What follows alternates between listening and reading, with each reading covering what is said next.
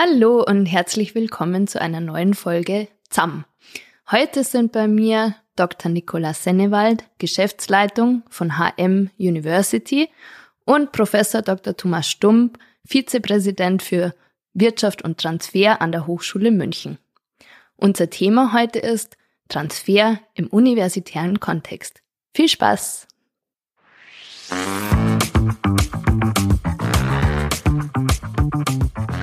Zam bedeutet auf Bayerisch zusammen.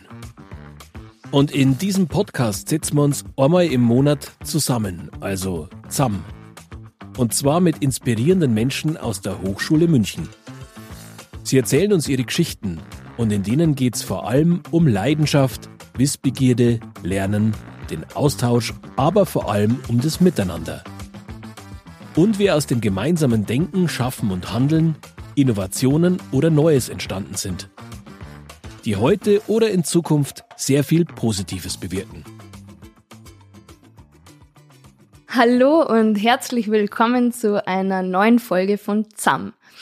Heute darf ich an der Podcastbar bei mir begrüßen Dr. Nikolaus Sennewald und äh, Professor Dr. Thomas Stump.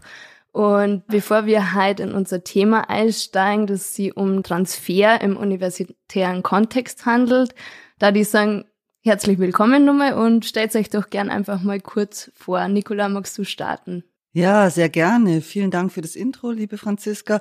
Ja, ich bin die Nicola, Nicola Sennewald. Ich bin seit etwas über drei Jahren an der Hochschule München und leite das Projekt HM University.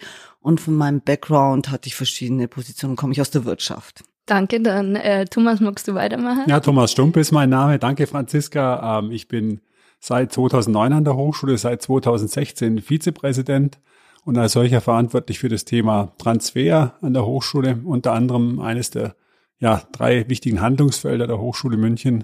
Genau.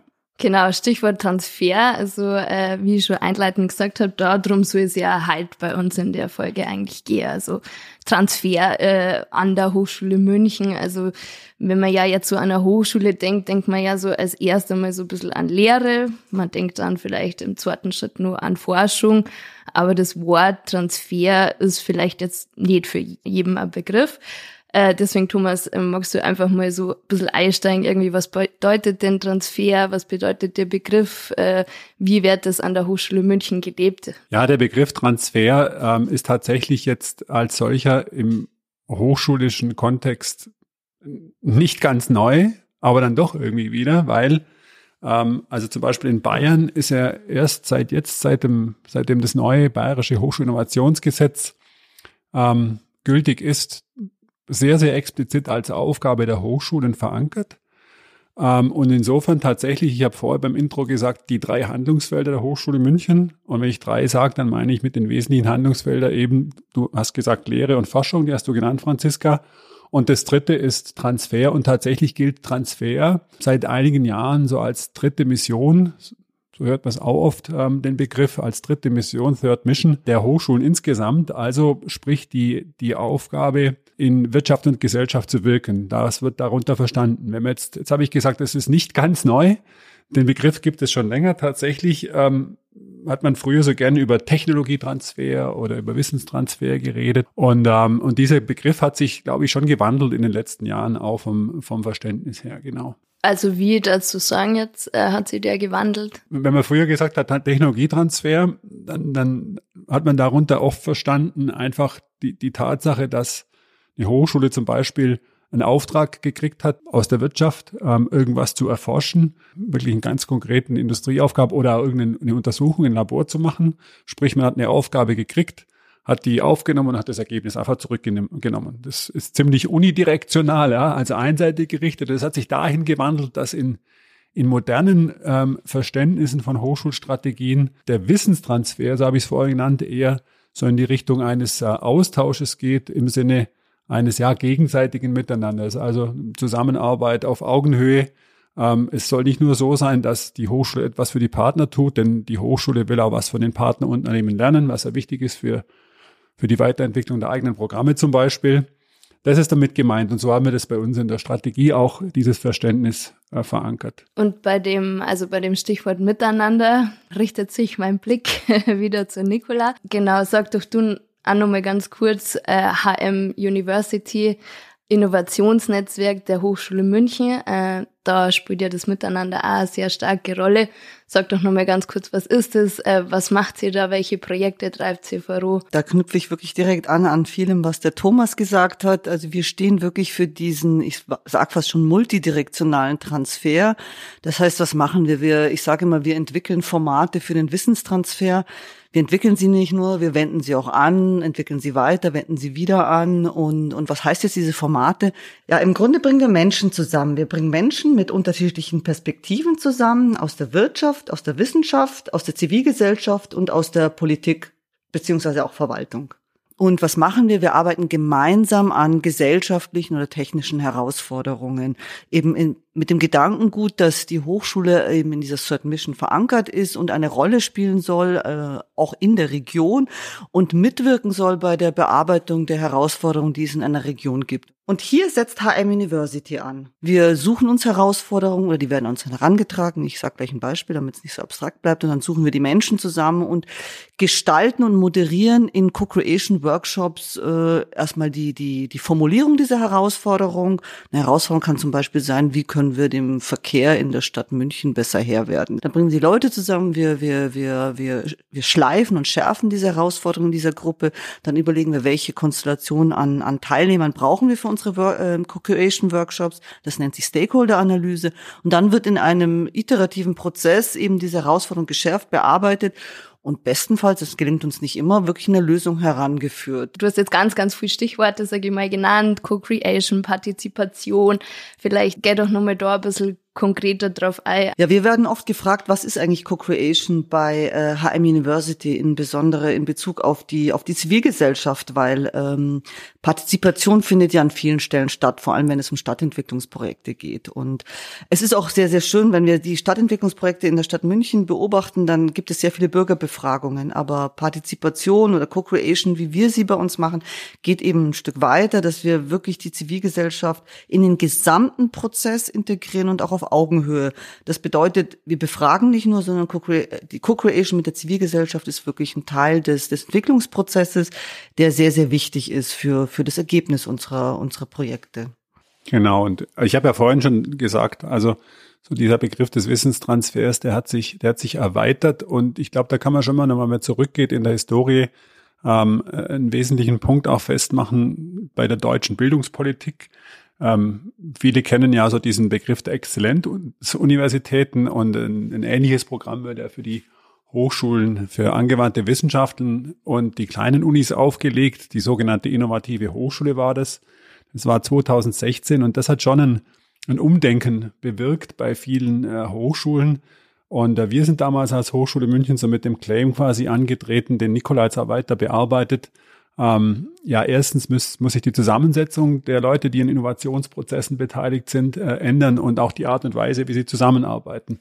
Du hast ja jetzt gerade schon auf die Art und Weise bist du schon eingegangen und auch auf die Zusammensetzung, also diese Multi-Stakeholder-Konstellationen und hier mal insbesondere natürlich abgestellt auf die Integration der Zivilgesellschaft. Aber ich spüre auch, dass das unsere Forschenden mehr und mehr merken. Also ich, mir fällt da so ein Beispiel ein aus einem Symposium, das wir hatten an unserer Fakultät für Elektrotechnik, ähm, wo dann ein Vortragender gesagt hat, naja, wenn er zurzeit ein Projekt macht, dann stellt er fest, dass er ja neben dem Kunden auch immer noch gleich äh, äh den lokalen Bürgermeister mit drin hat und ohne Juristen geht sowieso nicht mehr. Das heißt, diese Konstellationen, wo ähm, ganz viele unterschiedliche Stakeholder an äh, Projekten mitwirken, das wird auch erkannt, dass das wichtig ist, diese Perspektiven früh einzubinden. Ich glaube einfach, oder wir sind der Überzeugung, dass auf die Art und Weise dann auch Innovationen mit einem ganz anderen Qualitätsgrad entstehen. Und so grundsätzlich was dazu sagen, Nicola, von der Einbindung der Zivilgesellschaft, wie, wie funktioniert das ähm, aktuell in, innerhalb von der Co-Creation Workshops. Also ähm, wir haben jetzt schon gesagt, dass gesellschaftliche Herausforderungen, Stichwort in München, Metro Metropolregion München. Das heißt, vielleicht magst du es an einem Beispiel oder so mal uns erzählen, wie, wie schaut das aus? Wie muss ich mir das irgendwie so ganz konkret vorstellen dann? Sehr gerne. Also wir haben ein ganz aktuelles Projekt, das nennt sich Creating Neighborhoods Together und es ist in Neuperlach. Ähm, es ist eins der sechs Leuchtturmprojekte zum neuen europäischen Haus, äh, Bauhaus, kurz äh, NEB genannt. Und es wird von der Europäischen Kommission im Rahmen von äh, Horizon Europe gefördert. Und wir sind in einem Projekt drin, auch mit der TU, also eben Hochschule München, mit der TU und anderen Partnern, insgesamt zehn beteiligt an dem Projekt.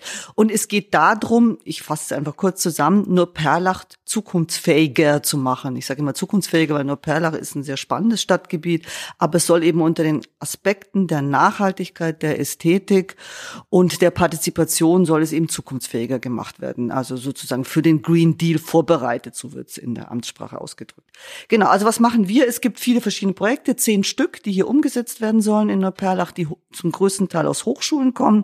Und unsere Aufgabe ist es eben, Hochschule München eben gemeinsam mit der Stadt München, also mit dem Kompetenzteam Kultur und Kreativwirtschaft der Stadt München, sind wir für den Transition Hub verantwortlich. Und Transition Hub bedeutet eigentlich, diese Projekte, die für Neuperlach gedacht und konzipiert wurden, ähm, die Neuperlacher zu integrieren, sozusagen zu sehen, ist die Bevölkerung der Neuperlach, sieht die diese Projekte genauso, ist es das, was Neuperlach braucht, also wirklich die, die, die Zivilgesellschaft zu involvieren in diesen Projekten, die zum größten Teil aus Hochschulen kommen. Also das ist die Aufgabe von diesen zweijährigen, also unsere Aufgabe in diesem zweijährigen Projekt. Und wie machen wir das? Also da findet zuerst eine Stakeholder-Analyse statt, dass man sich wirklich überlegt, wen brauchen wir, welche Neuperlacher brauchen wir für welches Projekt? Also wer kann hier, wer hat Lust? Also wir wollen immer die Willigen, wer hat Lust und Zeit Zeit und, und ist motiviert mitzumachen.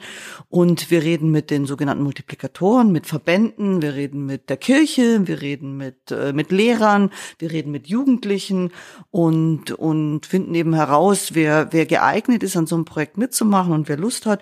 Und dann gibt es verschiedene Iterationsprozesse. Also ähm, wir haben Co-Creation-Gruppe, insgesamt pro Projekt haben wir vier Co-Creation-Gruppe und dann je nachdem, wer passt, ist die Zivilgesellschaft wirklich dabei. Bei diesen Gruppen, das sind dann Workshops, die dauern zwischen drei bis fünf Stunden und da werden wirklich die, die Zivilgesellschaft wird befragt, ähm, was sie von den Projekten halten, wie sie sich das vorstellen, ähm, wie könnte man es anders machen, um wirklich sicherzustellen, was wir vorher gesagt haben, dass die Projekte in dem Sinne nachhaltig, Nachhaltigkeit in dem Sinne, dass es Projekte sind, die auch passen dann fürs Viertel, dass man eben nicht wie ein UFO reinkommt nach Neuperlach, sondern eben die Projekte passend für die Neuperlacher gemacht werden.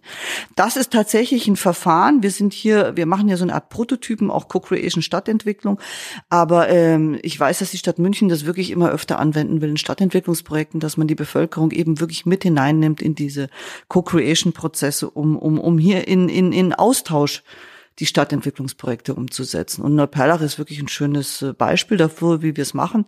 Ich sage vielleicht noch kurz dazu, es ist nicht immer einfach. Also das ist hochkomplex, es macht es länger, es macht es kompliziert und ähm, aber ich bin total überzeugt, dass das die Zukunft ist. Thomas, vielleicht nochmal äh, die Frage an dich. Ähm, so, also mal so ein bisschen der Blick in die Zukunft. Also das Thema Transfer haben wir gesagt, so ja, das ähm, ist wirklich äh, eines der drei zentralen Handlungsfelder jetzt an der Hochschule München wo dazu sagen, wo, wo geht so ein bisschen die, die Reise da hier, die Strategie der Hochschule und wo dazu auch sagen, sind wir vielleicht schon echt gut aufgestellt und äh, in was für Bereiche, ja, gibt's vielleicht noch weiteres Entwicklungspotenzial. Wenn man so von der Systematik her mal die, die Felder anschaut, die Transferfelder, in denen wir da aktiv sind, dann können wir sicherlich sagen, dass wir als Hochschule ähm, im Bereich Entrepreneurship deutschlandweit bekannt sind. Da sind wir, da sind wir schon exzellent aufgestellt, schon seit vielen Jahren. Das muss man ganz klar sagen, durch, ähm, ja, durch die, durch die Stiftung, die wir, die wir schon im Jahr 2000 erhalten haben und durch die kontinuierliche Unterstützung auch der Hochschulleitungen, auch schon vor unserer Hochschulleitung und auch natürlich insbesondere dieser Hochschulleitung bei diesem Thema. Wir konnten aber auch, das muss man auch klar sagen, also zu dem Bereich Transfer dazu gehört ja auch als ganz grundlegende Basis das Thema Kooperationen. Also wie gut sind wir eigentlich verlinkt mit unseren äh, Partnern der Praxis. Und da muss man schon jetzt, wenn man gerade auf M-University, M-University geht, schauen, dass wir, glaube ich, schon zur Landeshauptstadt München etwa ein sehr, sehr gutes Verhältnis aufgebaut haben ähm, zu vielen unterschiedlichen Referaten äh, der Stadt, insbesondere dem Referat für Arbeit und Wirtschaft, aber auch dem Planungsreferat und anderen Referaten. Referaten.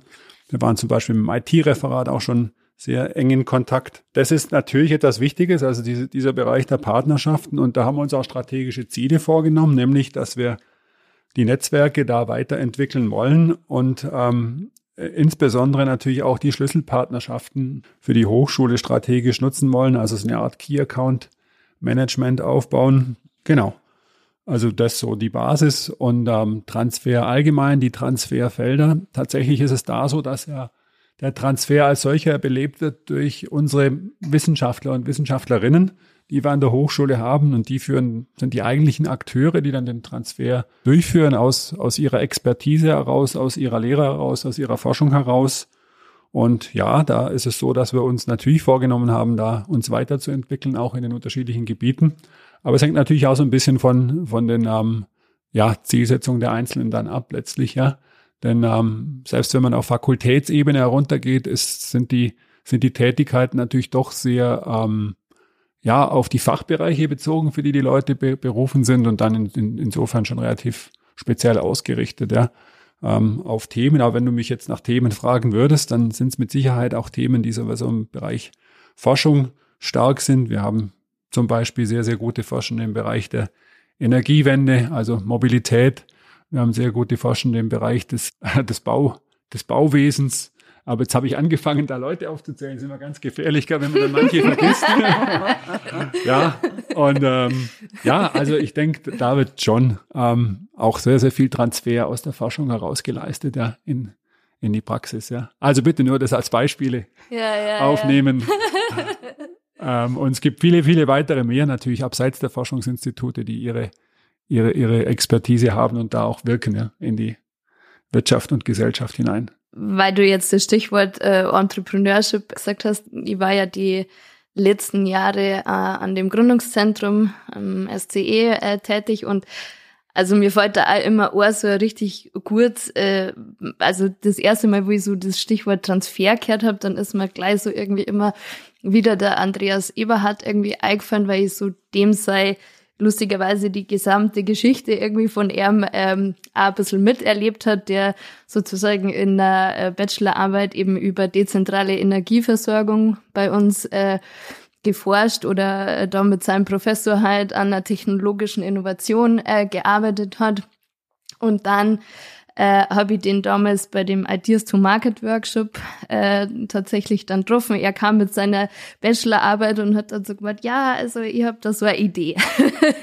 Oder ich habe praktisch äh, in meiner Bachelorarbeit was geforscht und jetzt äh, kann, kann man das nicht irgendwie an den Markt bringen. So, also das war äh, kann ich mich noch gut erinnern. Und äh, ja, ich habe das dann irgendwie so über die Jahre, der hat dann den Ideenwettbewerb da vom SCE gewonnen und dann war er in der Gründungsberatung und so weiter und so fort. Das dann so hat man praktisch wirklich so klassisch den ganzen Weg irgendwie begleitet und hat dann jetzt mittlerweile ja ein Unternehmen aufgebaut mit äh, 17 Mitarbeiter, Pionierkraft, die sich eben speziell über Energie, Energy Sharing, Mieter, Strommodelle in München äh, befassen und so.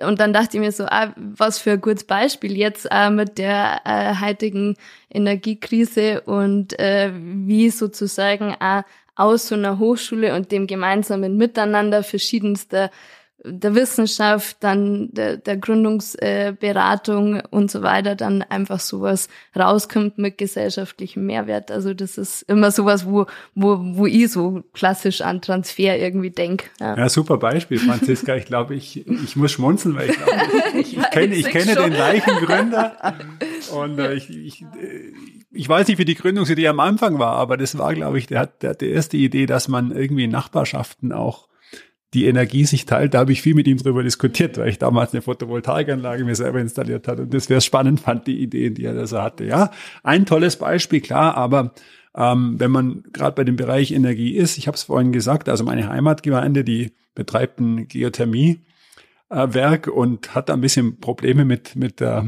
mit der Tiefenförderung, ja, also mit den Pumpen, die stellen da tatsächlich ein Problem da, da. Aber auch in dem Bereich haben wir einen Kollegen, der da forscht und dann ist es auch für uns oft so was Einfaches, also aus meinem Team heraus, aus meinem Team Transfer heraus, das ist dann nicht Nikolas Aufgabe, das machen dann andere, einfach zu vermitteln und zu sagen, äh, ja, wir haben hier in der Hochschule Forschende, die ähm, haben der Expertise in dem Bereich, die können da vielleicht direkt helfen, ja, eine Gemeinde auch bei ihren Problemen und genau, so kann es laufen. Ja, ja, also das finde ich richtig super, auch einfach, dass man mal so diese Beispiele äh, mal raussendet, so was da einfach alles an so einer Hochschule tagtäglich passiert, wer sich da mit Leidenschaft und äh, viel ähm, Verstand einsetzt, um sozusagen einfach halt ähm, ja für die Gesellschaft oder unsere Umwelt irgendwie dann einen positiven Mehrwert zu stiften. Ähm, also ich glaube, da kann man wahrscheinlich unseren ganzen Tag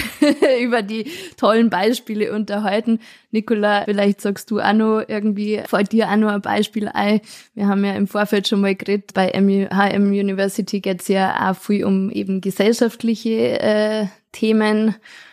Du hast mir schon ein bisschen was erzählt über Westend Kids. Vielleicht magst du uns auch noch mal da einfach äh, erzählen, Gerne, sehr gerne. Also das West End Kiez ist tatsächlich, das ist drei Jahre her, aber es ist, ich erwähne es immer gerne erstmal, weil es oft zitiert wird. Das macht uns dann immer ein bisschen stolz, weil, also West End Kiez ist, äh, ist das Pilotprojekt für ein autofreies Quartier in München, das im Jahre 2020, da hatte ich persönlich gerade angefangen bei HM University und ich glaube, am Tag, nachdem ich angefangen habe, sagte mir das Team, ja, wir haben jetzt eine Co-Creation-Gruppe zum, zu unserem Living Lab, klimaneutrale Metropole.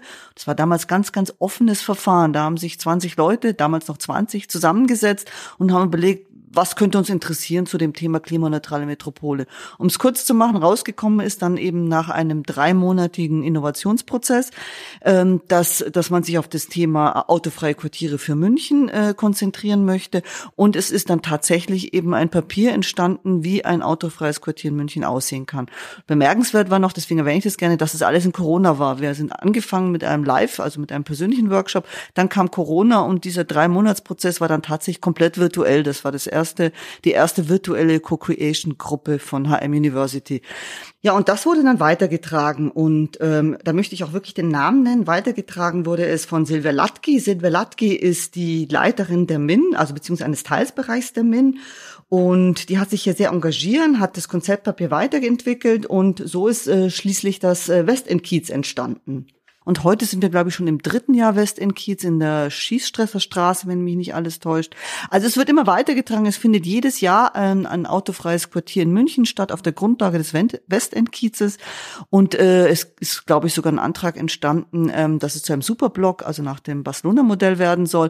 Also heute hat HM University gar nichts mehr damit zu tun. Da möchte ich mich gar nicht für irgendwas rühmen, was nicht ist. Aber es ist trotzdem schön, weil es aus einer Co-Creation-Gruppe von HM University entstanden ist und an den jetzigen autofreien Quartieren ist äh, die Designfakultät der Hochschule München immer noch stark beteiligt, weil äh, Bürgerbeteiligung ist ein großes Thema und hier gibt es eben verschiedene so Social Design Methoden, die die Studierenden eben einbringen in diesen Bürgerbefragungsrunden. Und das finde ich eigentlich ganz schön, wie sich das verselbstständigt hat, in München immer noch Tragweite erfährt dass eben autofreie Quartiere weiter ausprobiert werden und hoffentlich dann eben auch äh, in andere Städte übertragen werden. Vielleicht abschließend letztes Stichwort, Thomas, an die äh, Tizio äh, ist ja auch äh, sehr stark mit dem Namen, äh, also unter dem Namen Transfer. Sag doch nochmal ganz kurz, äh, was passiert da eigentlich? Ja, sehr, sehr gerne. Also das ist vielleicht so ein bisschen ähm, äh, ja, Beispiel geben für das, wie äh, ein Vizepräsident für Transfer an der Hochschule agiert im Bereich Transfer. Tatsächlich ist meine Rolle ja eher ähm, so rahmengebend beziehungsweise vermittelnd. Und wenn man jetzt auf das Stichwort rahmengebend äh, schaut, dann ähm, geht es natürlich um die Entwicklung von Strukturen. Und jetzt haben wir heute schon viel über IM University geredet, wo wir eine, eine glaube ich, tolle Struktur für die Hochschule München aufgebaut haben, der wir eben die beschrieben, die von Nicola beschriebenen, ja, ko-kreativen Partizipationsprozesse machen und das Netzwerk betreiben. Und tatsächlich ist Tizio ein anderes Beispiel. Tizio ist ja, geht ja aus dem ähm, sagen wir mal, Rahmenprogramm des Freistaats Bayern, Technologietransferzentren in Bayern hervor. Das heißt, die Hochschulen für angewandte Wissenschaften haben die Möglichkeit, solche Technologietransferzentren zu betreiben, indem sie das beantragen beim Freistaat. Und ähm, ja, wir waren schon länger oder ich war schon länger äh, vor, dass eigentlich das Tizio Forst die Idee dazu gab, mit dem äh, Oberland in, in Kontakt, im Austausch, welche Kooperationsmöglichkeiten es denn so mit der Hochschule München gibt. Und irgendwann haben wir uns dann nochmal tief in die Augen geschaut und haben gesagt, Mensch, vielleicht ist es doch irgendwie eine Struktur im Oberland, kleiner Hochschulstandort. Und ähm, haben dann gesagt, warum probieren wir es nicht mit einem Technologietransferzentrum? Haben dann ein Konzept gemeinsam entworfen. Gemeinsam heißt, dass diese Technologietransferzentren sich stets ausrichten sollen aus den äh, Gegebenheiten der regionalen Wirtschaftsstruktur, ja. Und das ist ähm, im Landkreis, also ich sage mal in der Planungsregion 17 Oberland gar nicht so einfach. Das ist sehr heterogene Wirtschaftsstruktur mit vielen kleinen und mittelständischen Unternehmen, nur sehr, sehr wenigen großen Betrieben. Wir haben dann mit den dortigen Wirtschaftsförderern und Unternehmen ähm, in mehreren Runden erörtert, was für Themen denn da spannend wären vor Ort. Und dann sind, sind eben diese Themen rausbekommen, rausgekommen, die wir jetzt im Tizio anbieten, nämlich das Thema Werkstoffe, additive Fertigung, IT-Simulation im Tourismus, Tourismus so ein bisschen als Thema und als übergeordnete Themen natürlich, was für die ähm, Unternehmen insgesamt äh, wichtig ist, das Thema Digitalisierung, das Thema Nachhaltigkeit. Und so soll jetzt ähm, dieses Tizio entstehen im Oberland. Genau, das ist die ganze Geschichte dazu. Und die Idee ist natürlich, dass wir als Hochschule über so eine Struktur dort wirklich positiv wirken können, was die, ja, was die Steigerung der Innovationskraft der Unternehmen im Oberland angeht. Also direkt unserem Auftrag im Transfer nachkommend. Ja, und man muss dazu sagen, das ist ja auch in Bad Tölz, äh, soll das entstehen. Und äh, als äh, gebürtige Lengrieserin und jetzt Bad Tölzer Bürgerin freue ich mich da natürlich auch sehr drüber, äh, über gewisse Verjüngung äh, der, der äh, ge gegebenenfalls der Stadtkultur und genau, na, also wirklich so äh, nochmal ernst, aber also einfach so äh, diese, diese sehr handwerklich geprägte Struktur im regionalen Raum gepaart halt einfach mit äh, der universitären Ausrichtung, denke ich mal, ist wirklich äh, äh, ein tolles Projekt und eine, eine richtig zukunftsweisende Sache. Ja, ja schauen wir mal. Ja. Das Ganze hat ja auch, das Ganze hat ja auch Plattformcharakter. Wenn du, wenn du das Handwerk ansprichst, ist ein gutes Stichwort. Also ähm, man kann sich ja fragen, warum braucht es das? Wenn, wenn München so nah ist, tatsächlich haben wir gelernt, dass äh, für kleinere Betriebe und vermutlich gerade auch für Handwerker kurze Wege wichtig sind. Und ähm, Lenkries ist ein gutes Beispiel. Mit Lenkries waren wir im Kontakt. Da ging es um die Nutzung der ehemaligen Kaserne, die, mhm. die, wo die Gemeinde einen Teil erworben hat. Also da tun sich auch spannende Themen auf, die jetzt nicht unbedingt was zu tun haben müssen mit den von mir genannten Themen. Also das können die, die Betriebe vor Ort dann, glaube ich, auch gut nutzen als, als Link zur Hochschule München. Ja, ja, ja. ja um spannende Themen in die Hochschule zu bringen. Und für uns ist es auch spannend, wenn wir spannende Themen aus der Wirtschaft und Gesellschaft bekommen, die wir dann in ja, unserer Wissenschaft bearbeiten können. Ja. Genau, ich glaube, das ist ein richtig äh, guter Abschluss, in dem, dass wir dieses Miteinander wirken einfach äh, positiv hinaussenden äh, und das zusammen einfach oft besser geht. und ja, danke nur für eure Zeit und für das sehr nette Gespräch. Danke.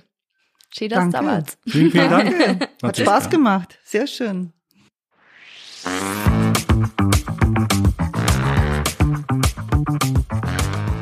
ZAM, der Podcast der Hochschule München. Wir sagen Danke fürs Zuhören.